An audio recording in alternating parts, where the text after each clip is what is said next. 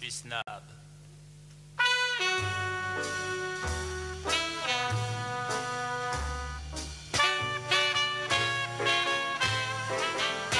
Je suis snob, je suis snob. C'est vraiment le seul défaut que je gobe. Ça demande des mois de c'est une vie de galérien. Mais quand je sors avec Hildegarde, c'est toujours moi qu'on regarde. Je suis snob, foutrement snob. Tous mes amis le sont, on est snob et c'est bon. Chemise de... Muy buenas noches, queridos oyentes, queridos lectores, bienvenidos a un nuevo programa de este ciclo radial denominado Las ñoñas. Aquí Victoria Cos saludándolos desde el estudio de Radio Nacional. Eh, hoy les traemos un programa bastante interesante. Eh, vamos a estar reseñando La Vegetariana de Han Kang. Tenemos muchas, muchas, muchas novedades para contarles. Eh, hola Juli, ¿cómo estás? Acá mi compañera al lado mío, muy sonriente. Hola, buenas noches, oyentes, lectores, Vicky. Sí, tenemos un montón de cosas para contar. Una ansiedad, unas ganas. Hoy estamos muy arriba. Muy arriba, sí. Eh, bueno, a ver, ¿por dónde arrancamos? Primero les queremos mandar un saludito a algunos oyentes incondicionales que siempre nos, nos mandan buena onda. En especial a Luján Servicios que nos escucha desde Estados Unidos y además nos ayuda en todas las dudas que tenemos y, y nos levanta el autoestima siempre que necesitamos. Así que un, enorme abrazo para Luján de nuestra parte. Eh, también les queremos contar que estuvimos encuestando sus dietas eh, en, en nuestras redes sociales. Se las vamos a recordar, es arroba eh, las.ñoñas. Eh, así que nos pueden buscar en Instagram si es que les interesa el contenido. Ahí les vamos contando los programas, los programas siguientes, este, los libros que vamos a estar reseñando y demás. Eh, y nos pueden pedir cosas, contar eh, curiosidades, comentar, etcétera. Sí, la semana pasada, de hecho, viste que, que nos habían dicho algunos que veníamos trayendo contenido medio bajón. Sí, estábamos muy sugestionadas Estábamos con muy- ese tema. sí, sí. Eh, y al final hicimos también eh, una especie de, de encuesta, cuestionario, a ver qué querían ustedes. Y digamos que una abrumadora mayoría está muy conforme con el contenido Sí. perturbador que estamos trayendo. Así que Somos todos oscuros, todos Team Dark. sí, eran sí, así vamos, final. Por ahí, nos dio rienda suelta. Orgullosas de nuestros oyentes y lectores. Sí, sí, esto se va, se va a poner muy turbio. Así que bueno, también en relación a eso hicimos esta encuesta que decía Vicky eh, para ver cómo son sus dietas, como la novela que vamos a reseñar hoy se titula La Vegetariana. Sí. Les preguntamos y había cuatro opciones para dar respuesta. Si eras vegano, vegetariano, eh, si no le hacías asco a nada, y flexitariano, ¿Qué eh, es? que es, sí, eh, son aquellos que intentan llevar una dieta mayormente vegetariana, pero que de vez en cuando pinta asadito y sale. Claro, Una, sí. una cosa así, o sea, un vegetariano flexible. claro, sí. Es, ma- ahí ya no es tanto por convicción, sino bueno, por una dieta más o menos balanceada, saludable.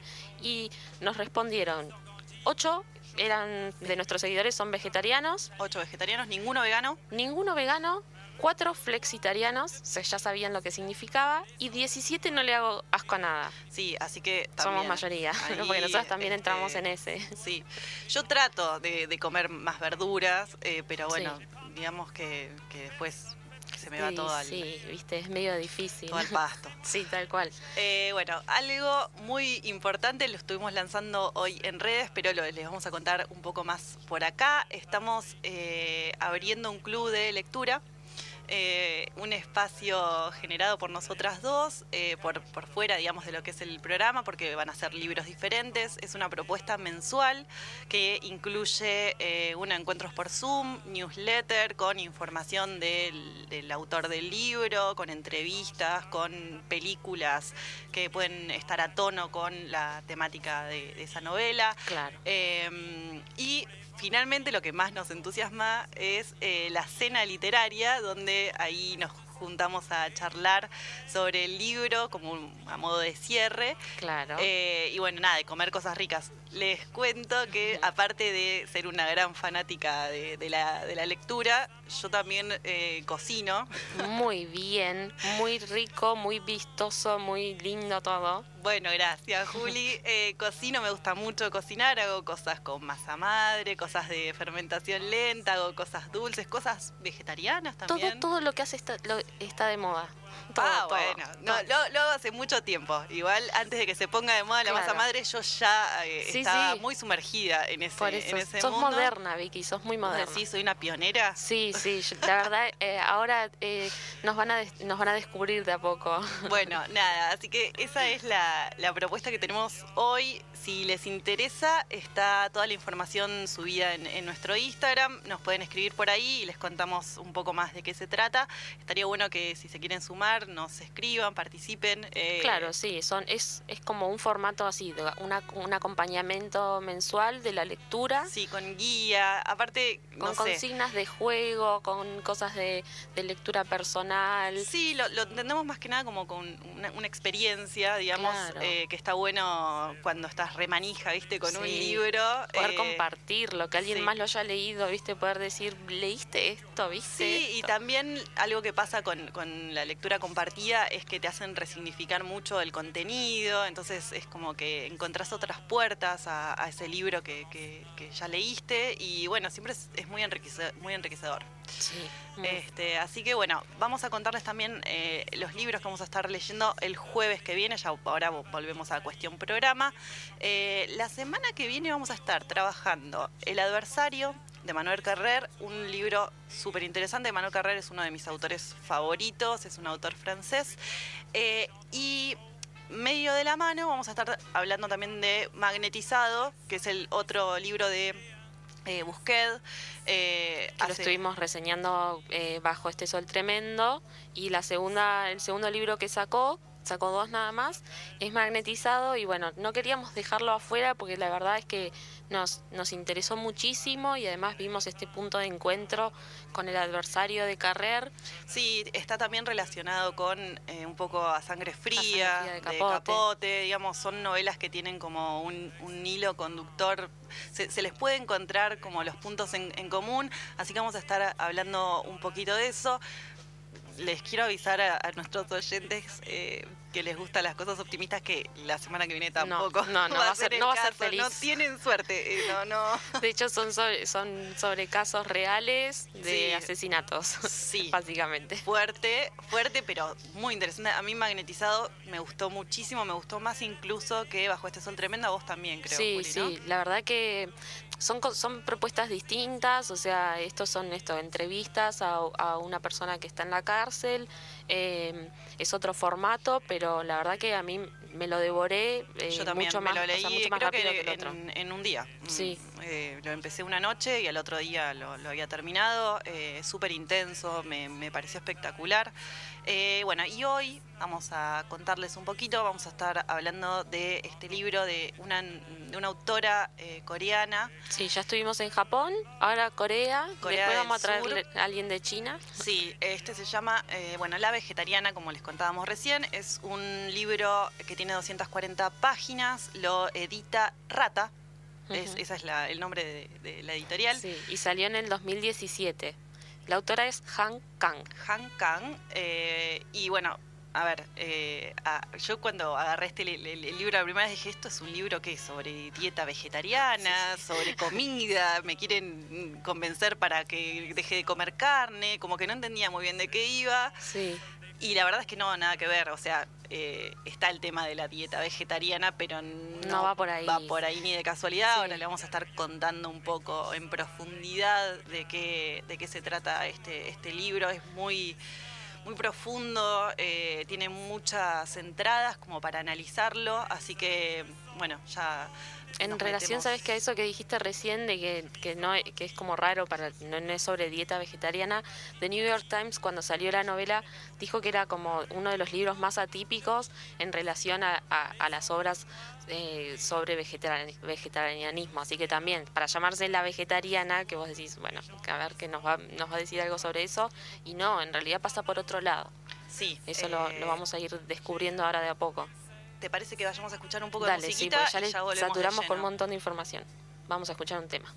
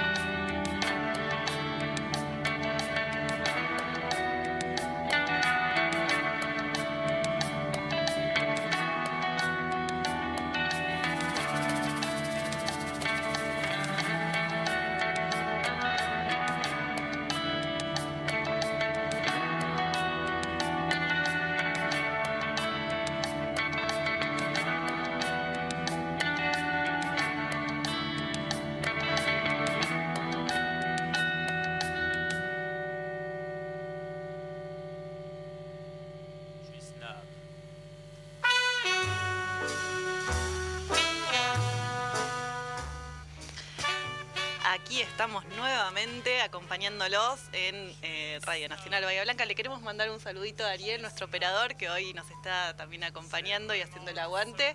Eh, bueno, ahora sí vamos a meternos de lleno en la vegetariana de Han Kang. Primero les vamos a contar un poquito sobre la autora. Sí, la autora nació en la ciudad de Guangzhou en 1970. Pasó gran parte de su infancia en esa ciudad antes de mudarse con la familia a Seúl. Eh, y después estudió letras en la Universidad Yonsei. Si hay algún coreano escuchando, por favor no juzguen nuestra pronunciación, estamos haciendo lo mejor posible. Eh, su primera novela la sacó en el 95 y se titula El amor de Shiosu. Eh, y bueno, La vegetariana es eh, la, la novela más conocida que tiene. La han comparado muchas veces con la literatura de Murakami por el estilo. Y La vegetariana... eh, Rara la comparación, porque Sí. para mí no tiene nada que ver con Murakami. bueno, viste, eso dice Laura Miller. Compara, la revista, compara en la revista Slate las obras de Han Kang. Laura Miller será la, no creo que sea la cantante, ¿no? No, no, no. no, no. y el autor japonés Haruka Murakami, por su estilo. Eh, bueno, y lo que tiene la particularidad de la vegetariana, de esta novela que vamos a hablar hoy, la estructura que tiene es muy interesante porque está separado en, en tres capítulos. Sí, como en tres bloques. Claro, que el primero se titula La vegetariana, el segundo La mancha mongólica y el tercero Los árboles en llamas. Y cada uno tiene como un narrador en específico. Exacto. El primero está contado por eh, el, el marido de ella, de la protagonista. El nombre, por favor. Ñoñe. Yongye, no, no sabemos. Este, Yongye. Le preguntamos a un conocido que, ¿no? Una, sí, una a. Mabrakis, que lo vamos a mencionar más adelante porque él eh, ha trabajado con textos coreanos y dice que le manda, así que nosotros también. No sabemos cómo pronunciarlo, vamos a denominarla la protagonista. La y ya- ya, con la vegetariana, van a podemos entender, decir. Van a entender. Sí, sí. Eh, bueno, entonces, el La primero, el primero está contado por el marido, el segundo está contado por el cuñado de ella y el último está contado por su hermana. En ningún momento nosotros tenemos la voz de la protagonista en el libro. Eh, solamente vemos algunas cosas relacionadas con sus sueños, con sus pesadillas. claro. Eh, pero digamos que no es específicamente la voz de ella, o sea, es, son sueños. Si bien todo lo que, lo que narran, digamos, son cosas en las que ella es la protagonista de la historia, pero es siempre visto, eh, digamos, desde las percepciones de estos familiares de ella, y ella no tiene voz. Casi recién al final de la novela un poquito que habla. No, así que todo lo que nos enteramos eh, de ella es por la perspectiva que tiene eh, estos, estos tres personajes, el marido, el cuñado y la hermana. Eh, ahora vamos a contar un poco cómo inicia la novela. La novela arranca con, bueno, algunas cosas, algunos datos e información que nos, nos va, nos va contando el marido. Eh, de repente entramos en un sueño de ella, de la protagonista, eh, un sueño bastante tortuoso, bastante denso. Eh, y al día siguiente la protagonista decide dejar de consumir productos de origen animal. Claro, y ella eh, inmediatamente lo relaciona con estas pesadillas que ella tiene, Sí, y es una decisión que... to- totalmente eh, inflexible. Tal cual, sí. Eh, de Sin hecho, vuelta es- atrás. Sí, y la, la, la única respuesta que da es que son sus pesadillas Sí. y listo, nada más. O sea, no, no es que hay una convicción, como decíamos hoy. eh, la, la única respuesta que tenemos de la protagonista es esa. Ella de- eh, empieza a vaciar la heladera. eh. El marido llega, ve, le dice, pero vos te estás volviendo loca, ¿cómo vas a tirar toda esa comida en buen estado? ¿Por qué lo estás haciendo? Ella no da demasiadas explicaciones, eh, sigue con, con ese vaciamiento de, de- de heladera y, y bueno, y de repente empiezan a pasar un montón de cosas, o sea, con, con algo tan poco significativo, digamos, en la vida de una persona, que es cambiar de dieta. eh, el- la, la autora nos empieza a mostrar cómo algo muy pequeño puede de repente desorganizar y, y sacar a la luz toda una estructura Familiar, eh, podríamos decir. Familiar, pero también nos muestra muchas cosas a nivel social para Claro. mí. Y bueno, esa es creo una de las cosas más ricas que tiene esta novela. Digamos, esta renuncia a una dieta carnívora empieza a desnudar toda una serie de relaciones marcadas por una violencia enorme. Claro. Eh, la violencia de los hombres contra las mujeres, la violencia de los padres contra los hijos. eh, acá vemos involucrado también el tema del honor, el respeto a los mayores, que es como una especie de manto en el que se filtran mandatos que son muy aplastantes, crueles. Sí. Eh, hay violencia sexual también. Sí. Eh, entonces empiezan a, a- a salir a la superficie elementos que te, te van como, nada, haciendo sentir cosas. Sí, sí, tal cual, en, en el cuerpo, en el cuerpo directamente, sí, es, es muy es muy fuerte como, como está contado todo. La verdad es que es- súper interesante la novela, la verdad, muy interesante.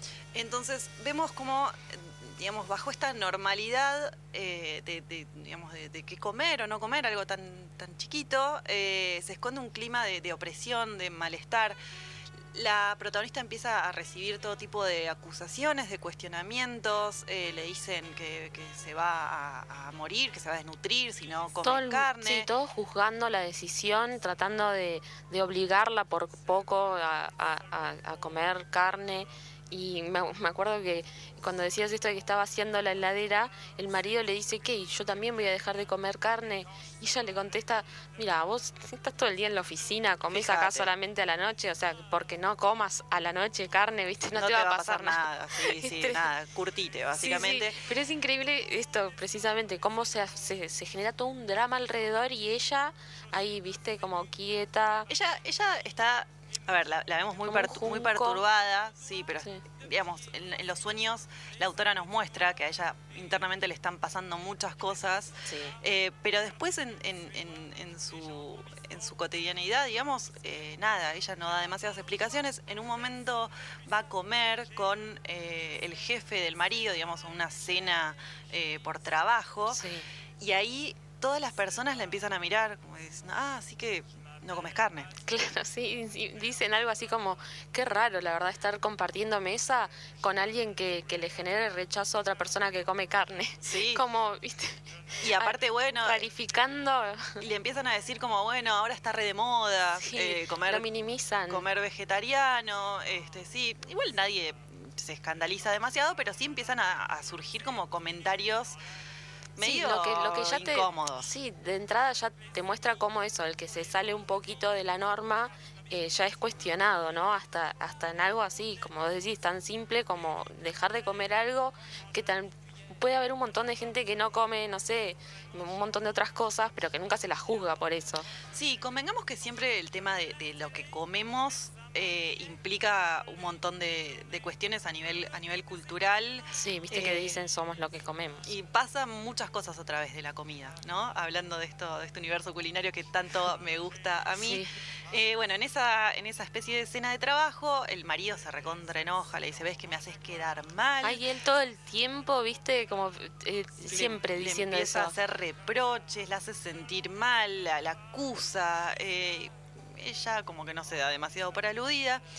Eh, estamos nuevamente en, en un tipo de escritura que es realista, digamos, es, es fría, eh, trata de, de describir el mundo de, de la manera más aséptica posible. Sí, sí, tal cual. sí, es Eh, como que pone cierta distancia entre lo que cuenta y lo que sucede para que se vean las cosas en perspectiva y yo creo que, que eso es, es lo que genera, bueno, el choque en el lector de decir, bueno, como una decisión así como dejar de comer carne genera un montón de cosas. Sí. Porque como que en efecto dominó empiezan a pasar muchas cosas Mm. que tienen su origen en esta decisión.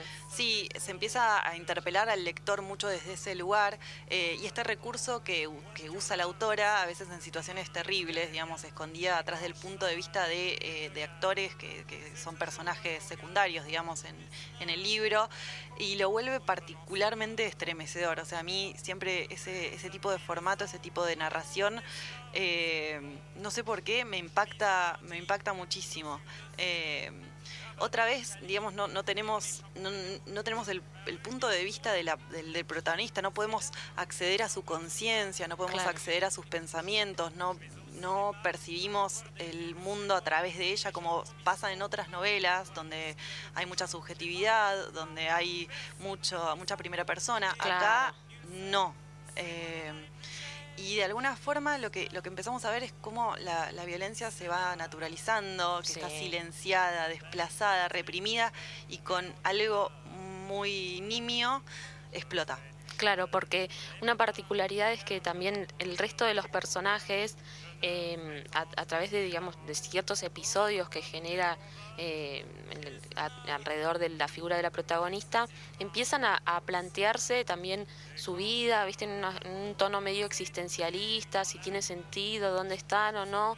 Entonces, eso también te lleva a, bueno, como algo tan chiquito eh, genera un montón y genera que se planteen cosas eh, en relación también a esto, a, a todo lo, los- lo que decíamos, los mandatos, Sí. y a toda esta estructura que aparentemente funciona muy bien, pero que, pero que es vacía por dentro, ¿no? Como es una cáscara vacía, así. Eh, bueno, después va- vamos a pasar al segundo bloque. Acá tenemos la voz de eh, su cuñado.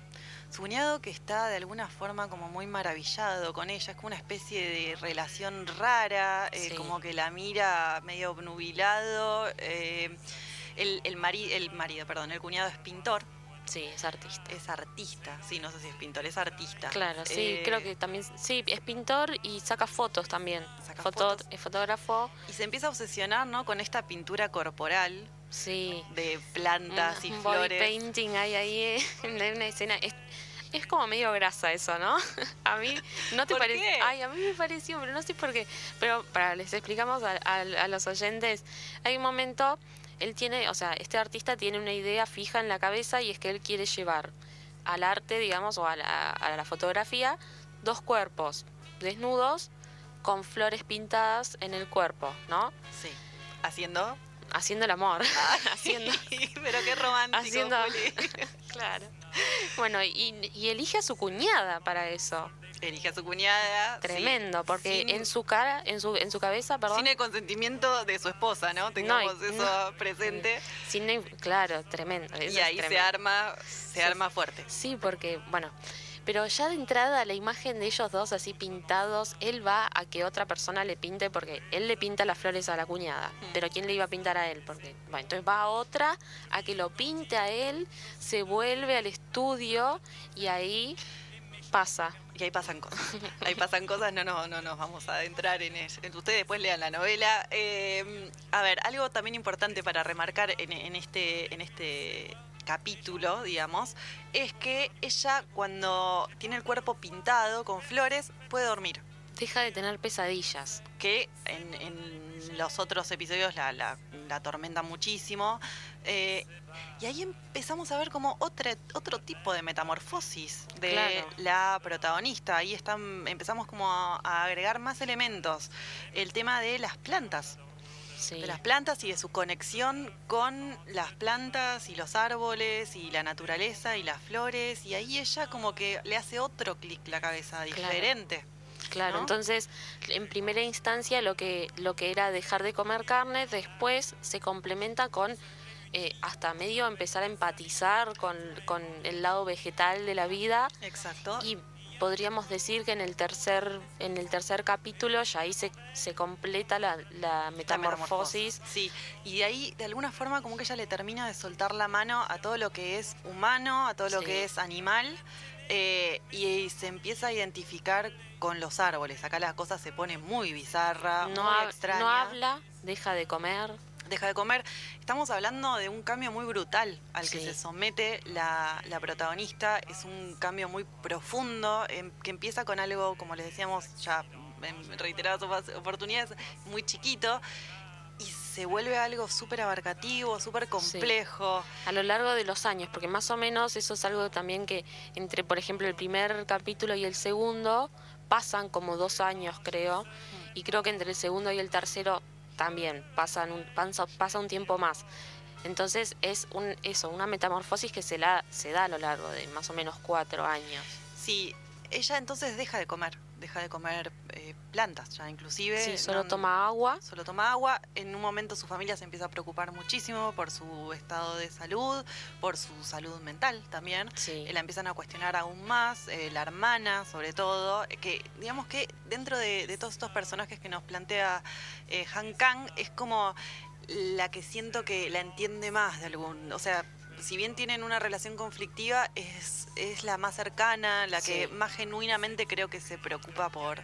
Sí, por ella. yo creo que en- por ese vínculo precisamente sanguíneo, el marido le suelta la mano eh, ante el primer ra- raje que tiene la vegetariana. El, el cuñado El medio cuñado, que le... sí, sí, está con ella y después desaparece y la hermana es la que está, digamos, y la que le acompaña, eh, o sea, no activamente, pero sí la que la que ve todo este proceso y finalmente narra cómo termina la historia de, de- de su hermana y, y realmente es, para, es un cierre también para ella. eh, no solo es el cierre de la novela, sino que es el cierre de un montón de pensamientos para ella y, y es muy loco porque a- eh, la hermana, digamos, muere, Hmm. pero ella, o sea, Juli, no re spoileando. Sí, sí, estoy spoileando todo. Bueno, pero, pero ella es como un, o sea, cuando muere su hermana, la vegetariana, Sí. es como un renacer para ella.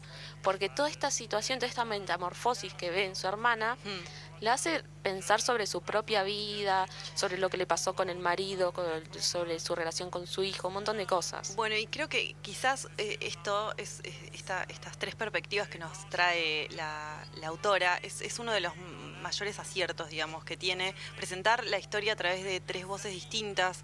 Eh, ninguna de ellas es Jeonye, vamos, no, no, no- no me salió tampoco, ¿no? Ñoñe, como las Eh. ñoñas, las. Eh, entonces es súper interesante eso. Eh, digamos que la hace distinta, la hace particular y, y la forma en la que nos presenta la historia a mí me, me- me pareció genial. Sí, es buenísimo Fantástica. porque vos vas reponiendo partes de la historia en el relato siguiente y siguiente y, y vas entendiendo también la perspectiva, la mirada que tiene cada uno del mismo, del mismo evento. Sí, Eh, y la autora tiene una forma de contarlo también bastante, si bien es una, una narrativa muy, muy realista, es también muy poética eh, y tiene mucha belleza a, Sí. a la hora de escribir. De hecho, eh, investigando un poco sobre, sobre la novela y mirando algunas entrevistas de- a, a la autora, ella cuenta que le resulta a veces muy difícil que no se le infiltre la poesía en, su, en sus novelas de ficción Claro, y que tiene que luchar contra eso porque de alguna forma como que le sale así, sí, es verdad, es muy, es muy poética su narrativa. Eh, después vamos a estar en el último bloque leyendo unos poemas eh, sí, de la misma eh, autora. Escribe, escribe poesías eh, y bueno, también les queremos traer un par de citas que siempre nos gusta eh, mostrarles para que entiendan el tono, para que entiendan la, la forma de comunicar que tiene la autora, que es siempre súper particular, eh, muy Las- vos- diferente. sí, bueno, vos subiste unas historias eh, de las de unas entrevistas Mm. que- a la autora y habla, es como muy dulce y muy tranquilita, muy soft para Es hablar, muy coreana. Súper, súper relajada para hablar, tiene una voz muy suave, m- habla muy despacio, casi que a mí te, me- te diría que me, me ponía un poco nerviosa. Eh, y lo loco es que ella habla de, de, bueno, que quiere entender la génesis de, de la crueldad, de la violencia humana. Y lo loco es que, claro, te está diciendo todo eso que es re, no sé, Difícil. difícil, re crudo, todo con un tono. Y sí, es que tenés que estar suave. listo para, para eso, ¿no? O sea, me parece que para si querés, si, si tu búsqueda final es esa, Mm. tenés que estar tranquilo, ¿no? Debe tomarse varios test. Sí, yo creo que es más cultural, digamos. Sí, que- ¿no? Que, que es También. algo así me- medio. Sí, zen, la- se, se ve que que la- ansiedad es occidental. Tiene, tiene otros dos libros ella, por si les interesa. Eh, uno se llama eh, Actos Humanos y el otro se llama, eh, se llama El Libro Blanco. El, Ah. el último es, eh, es una especie de autobiografía, se trata de, de una, una hermana eh, que tenía ella que eh, se muere de bebé y bueno, y, y le hace como reflexionar sobre diferentes cosas, todo muy relacionado también con el color. Eh, Así que bueno, si les gusta eh, este, este libro y si quieren seguir buceando en, en este universo de Han Kang, hay más material. Eh, bueno, vamos a relajarnos un poco. Dale, vamos a escuchar Sacred de Elder Island y volvemos para el próximo bloque a seguir hablando de la novela. These fine days, I'm fond enough of them Sultan rays. I'm held aloft by them, proving takes time and space. Then reservations start, mood deflates. Power drains away, slows and stays the cavalcade. Then aside from time to time, pressure builds in my head.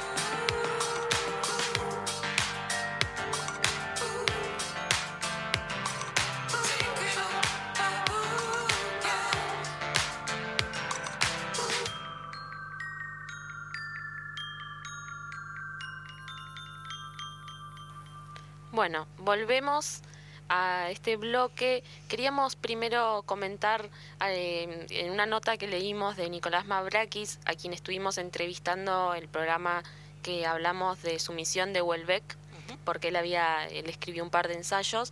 Nos pasó una nota que escribió en relación a mm, la vegetariana y Australia, creo que es otra novela.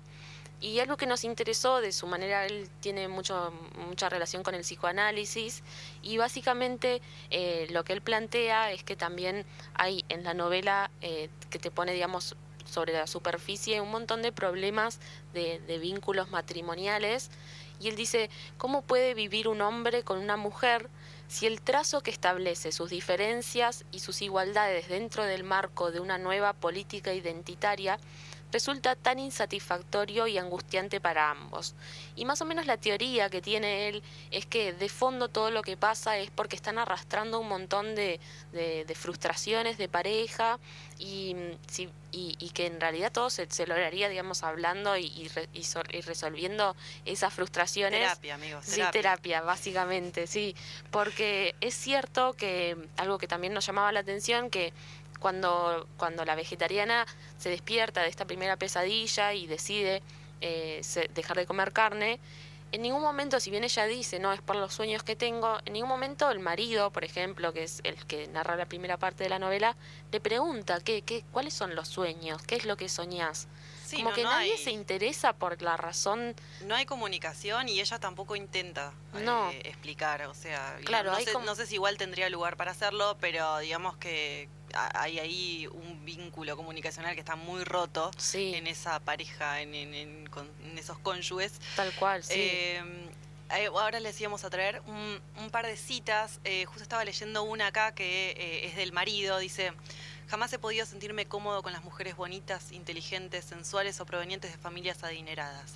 Tal como lo había esperado mi mujer, se ajustó sin problemas al rol de esposa común y corriente que yo esperaba. No era nada divertido vivir así. Si había algo que lo hacía diferente al resto de las mujeres era que no le gustaba usar corpiño no se correspondía con su escaso pecho. Si al menos hubiera usado uno con relleno, no me hubiera hecho quedar tan mal cuando la presenté a mis amigos. Sí, o sea, esa es la, la, eh, la idea que tiene el marido de ella. Sí, que eh, justamente le gusta eso o, o resalta eso, que ella no llama demasiado la atención, que es una mujer común y corriente, anodina, sin demasiadas eh, eh, estridencias, digamos. sí, Em, y menciona en un momento eh, eh, que eh, eso es muy, eso es muy raro como, como están como cruzados los deseos de pareja, porque el marido también como que le gusta más la cuñada que su propia mujer. En un momento dice que habla por teléfono con la cuñada, que es la que cuenta la tercera parte, digamos, de la historia, mm. y dice, se parecía a mi mujer, pero era más bonita, porque tenía los ojos más grandes y sobre todo una apariencia más femenina. y dice que tenía cierta tensión erótica. Se tienen Y- que hacer swingers ahí. Sí, porque claro, porque ya habíamos dicho lo que, o sea, lo que dijimos hoy que el cuñado está con la vegetariana eh, y bueno, y el marido le gustaba la, la cuñada. Sí, como que, ¿qué pasa? Se, se tendrían que haber casado cruzados.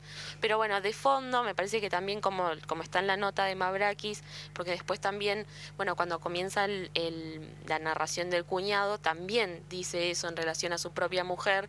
O sea que de fondo está esto, como la insatisfacción y siempre buscando, obviamente, el deseo afuera de la pareja, ¿no? Como viendo y, y la comparación. Sí. Y bueno, acá dos hermanas parece que es perfecto para comparar y decir, yo quiero la que no es mía, digamos, la que- me gusta más lo que tiene la otra. Acá justo estaba leyendo un, un pedacito de este momento en el que van a cenar eh, por la cena de trabajo. Dice, percibía las miradas que le echaban a mi mujer, que estaba sentada con aire ausente y sin participar de la charla mundana de las demás esposas. Una dice, ¿no les parece terrible estar cenando con alguien a quien le parece atroz el ver comer carne? Es tremendo eso, o sea, ¿qué estás poniendo eh, entonces en juicio a la vegetariana, viste? Porque aparte es, es como que el problema lo generan ellos, porque ella en ningún momento dice nada, solamente no come, porque Él- ella no habla, no dice. Igual él la percibe como una mujer rara, eh, dice acá, a veces pensaba que no era tan malo convivir con una mujer rara, vivíamos como si fuéramos desconocidos o como si ella fuera mi hermana o la empleada que hacía la comida y limpiaba la casa. Tre- Claro, ¿y tremendo. ¿qué deseo sexual va a tener si la ve como la hermana o como la empleada? Obvio que pone el deseo en la cuñada. Después eh, los padres que la quieren obligar a comer carne, ella en un momento se corta la muñeca con un Eso es terrible, sí. La, la Eh, cena familiar, como ahí se va toda la mierda, básicamente. ¿No se puede? Sí, Sí, se horario puede, parental, ¿no? Eh, Eh, porque eso, se juntan a cenar y ahí eh, se cruzan todos, ¿no? Está ella, su marido, Hmm. su hermana con el marido y los padres. El padre le, le mete un cacho de carne en la boca, la Tremendo. quiere Eso obligar. Tremendo. Porque Esa aparte- escena me desgarró. Sí, nosotros la contamos en un segundo, pero escrita, ¡fua! no sabes lo que es, mucha tensión. Y ahí dice ella, mi muñeca está bien, no me duele mi muñeca por... por Porque se quiso brazo. suicidar, en teoría. No me duele, lo que me duele es el pecho. Tengo algo atascado en la boca del estómago, no sé qué es, siempre está ahí. Ahora siento esa pesada masa, a todas horas, aunque no lleve el sujetador. Por más que respiro profundamente, no se me aligera el pecho. Una angustia tenía esa pobre Sí, eso, chica. eso, eh, viste lo del sujetador, Sí, viste que porque eso ella también... pensaba que era por el corpiño. Claro, y ella no usaba corpiño porque pensaba que eso le hacía sentir Sí. esa presión en el, en, digamos, en la boca del estómago, pero esa angustia, mami, viste, no, no, es muy duro. Es horrible, no, la verdad es horrible. Además, encima después cuando está en el hospital, ella se escapa de la habitación en la que está y, y la encuentra el marido en el patio del hospital. Ella está como al lado de una fuente, se sacó la bata, está en pechos, tomando sol, así. Y, y está como, tiene como sangre en la, en la, en la cara, qué sé yo. Y entonces ella, él se acerca, dice, todo el mundo dice que la está mirando como si se hubiese perdido de, de la sala psiquiátrica del hospital. Y, y se acerca y ve que ella tiene agarrada en la mano un pajarito. Tengo, mira, dice, A ver me, si quedé, tremendo. me quedé mirando la escena como si fuera un desconocido, viéndola a ella, ¿no? Desnuda afuera. Como que no se quiere ni hacer cargo él. Me quedé mirando la escena como si fuera un desconocido. Pensé que no conocía a esa mujer. Era verdad, no era mentira. Sin embargo, por la inercia del sentido de la responsabilidad, me acerqué a ella moviendo a la fuerza mis piernas rígidas. Ella tiene un pájaro en la mano como si, como si hubiera sido mordido por un depredador. Eso aparte no lo aclara. O sea, dice como si dice que tenía como un pequeño tajo, como si hubiera sido, pero antes dijo que ella tenía sangre, no sabemos si la sangre es la de su herida, la del pájaro, no sabemos bien qué pasó ahí, eh, pero es, es, es como muy fuerte. Y así básicamente termina la primera parte Sí. y después comienza la segunda, que se titula La mancha mongólica, porque nosotros subimos una historia, Sí, es como la mancha, una mancha de nacimiento que tienen los bebés. exacto. Que a veces se va y a veces queda. Claro, y sobre todo parece que en los orientales queda, es posible, es una mancha que está en la espalda. Mm. eh, Ella la tiene. Su cuñado está bastante obsesionado, ¿no? Sí, con esta- porque- Con esta mancha. Claro, porque ella, entre, acá pasan dos años entre el primer capítulo y el segundo, y bueno, ella se separa de su marido porque cuando dice esta se quiso, se quiso cortar las venas, dice no, chau loca, y se separan, y ella está viviendo un tiempo en lo de su hermana, y ahí es donde su cuñado descubre que tiene esta mancha y se obsesiona con eso. Dice- No puede creer que tenga algo como, que aparte es eso, como algo que tienen los bebés. Entonces él lo relaciona como con una cuestión así muy de, de algo así como muy tierno y, y le obsesiona. Bueno, ahora quería contar un poco de, de las entrevistas. Ah, eh, Y un detalle interesante, eh, cuando le preguntan a ella cómo se concibió la vegetariana, ella responde, leí una vieja historia llamada El fruto de mi mujer, en el que su esposa psicológicamente se vuelve una planta. Y él la pone en un florero y la riega. Se ocupa de ella. Yo siempre quise hacer una continuación de esa historia y ahí está como su motivación. Además, siempre quise explorar el universo de la violencia humana. Esto es muy reiterado en sus respuestas. Eh, saber si la inocencia es posible en el hombre y de ser así, investigar a qué se debe someter para alcanzarla. Y después le preguntan, ¿qué mensaje quisiste dar a través del libro? ¿Puede una persona, responde ella, ser completamente inocente? ¿Qué pasa si alguien decide no lastimar absolutamente a nada? ¿Qué es el pecado? ¿Qué es la, la redención? ¿Qué es la belleza? Estas son las preguntas que pretendo explorar con los lectores en este libro y sobre todo aparte, ¿qué precio tiene que pagar la persona que, Eso. eh, que decide llevar adelante esta acción? Digamos, Claro. no lastimar absolutamente a nada. En el caso de, de la, de la protagonista se, se termina muriendo. Claro, pero además ese, eso a, a qué precio eh, ella toma esa decisión de no lastimar absolutamente nada, pero en el camino lastima también a toda la familia, en teoría. O sea, como que ellos lo toman así también. Y por último le preguntan cuál es tu personaje favorito. Dice, esta novela, bueno, está hecha de tres partes, la donde la protagonista irónicamente no tiene voz. Ella es un personaje silencioso, observado, deseado, mal interpretado. Por esas razones fui especialmente cuidadosa al crearla y escribir sobre ella.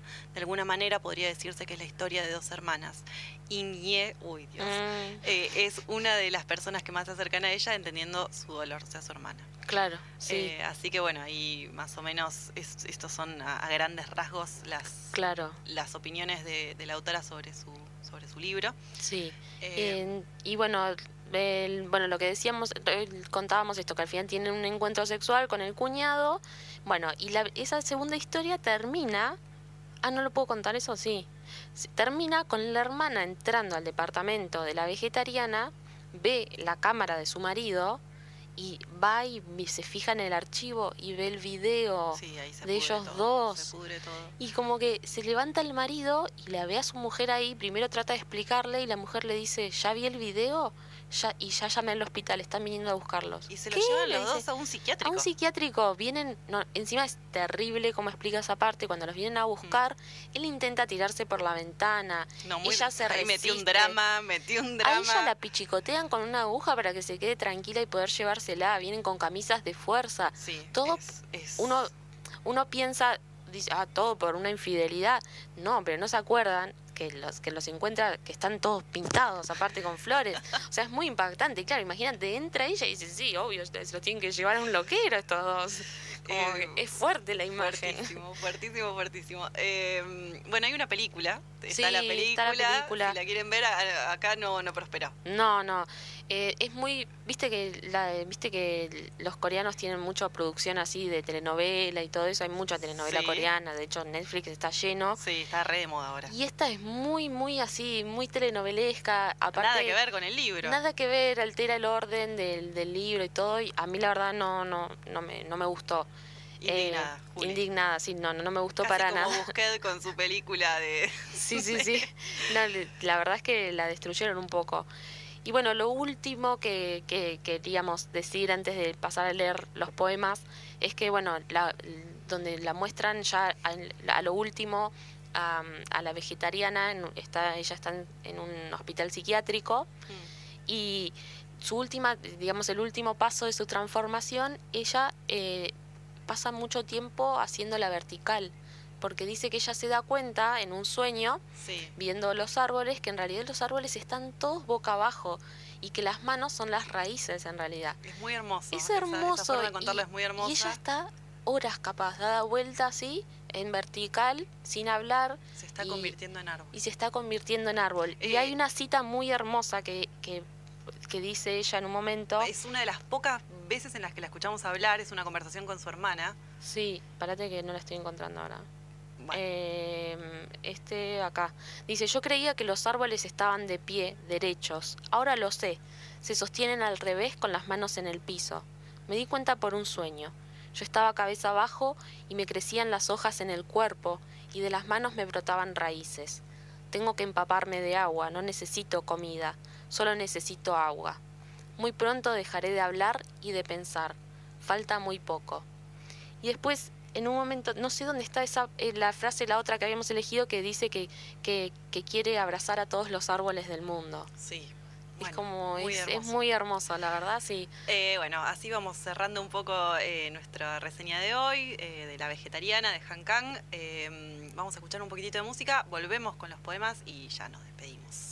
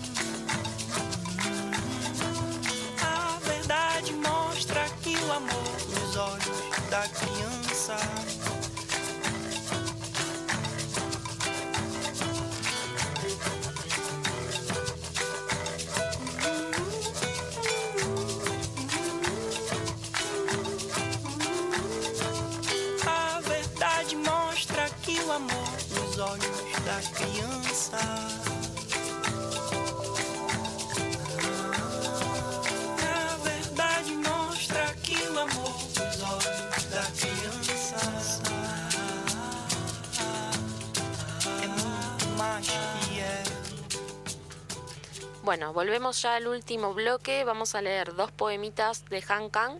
Yo voy a leer el primero que se titula Negrísima Casa de Luz. Aquel día en Huidong caía el agua-nieve y mi cuerpo, compañero de mi alma, tiritaba con cada lágrima derramada. Sigue tu camino. ¿Está dudando? ¿Qué estás soñando flotando así? Casas de dos pisos encendidas como flores, debajo de ellas aprendí la agonía y hacia una tierra de alegría, aún sin tocar, como una tonta extendí una mano. Sigue tu camino. ¿Qué estás soñando? Sigue caminando. Hacia los recuerdos que se formaban sobre la farola caminé. Allí miré hacia arriba y dentro de la pantalla de luz había una casa negrísima, una negrísima casa de luz. El cielo estaba oscuro y en aquella oscuridad las aves residentes volaron deshaciéndose del peso de sus cuerpos. ¿Cuántas veces tendría que morir para volar así? Nadie sostendría mi mano. ¿Qué sueño es tan hermoso? ¿Qué recuerdo brilla con tal fulgor? El aguanieve, como las puntas de los dedos de la madre, se amontona en mis cejas despeinadas, golpea las heladas mejillas y de nuevo acaricia ese mismo lugar. Date prisa y continúa tu camino. Muy lindo, la verdad que me encantó. Re lindo. Eh, bueno, yo voy a leer eh, una parte de un poema que se llama Invierno a través de un espejo. Son más fragmentos, eh, pero bueno, están separados. Elegimos este. Dice, mis ojos son dos cabos de vela que deslizan gotas de cera mientras consumen la mecha. No es abrasador ni doloroso. Dicen que el temblor del núcleo de la llama azulada es el advenimiento de las almas. Las almas se sientan en mis ojos y tiemblan, canturrean. La llama externa que se balancea en la distancia oscila para llegar más lejos. Mañana partes hacia la ciudad más lejana. Aquí estoy yo ardiendo. Ahora pones las manos en la tumba del vacío y esperas. La memoria te muerde los dedos como una serpiente. No te abrazas ni te duele. Tu inquebrantable rostro no se quema ni se hace añicos. Re lindo, tiene una cosa con las manos, ¿viste? Sí, con los sueños, con los pájaros. Sí, con la eh, naturaleza. Sí, pero bueno, está. La verdad que si quieren chusmear un poco más, en internet hay algunos poemas, no mucho, no abundan, pero se, se consiguen.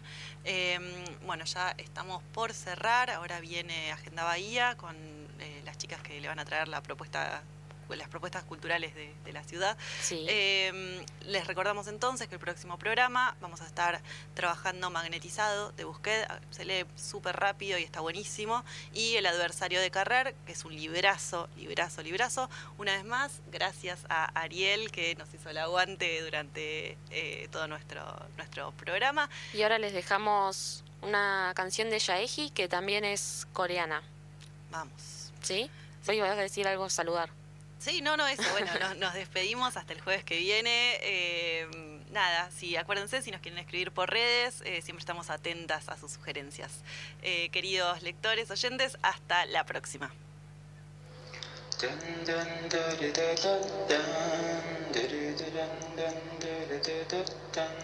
Dun dun dun dun dun dun dun dun dun dun dun dun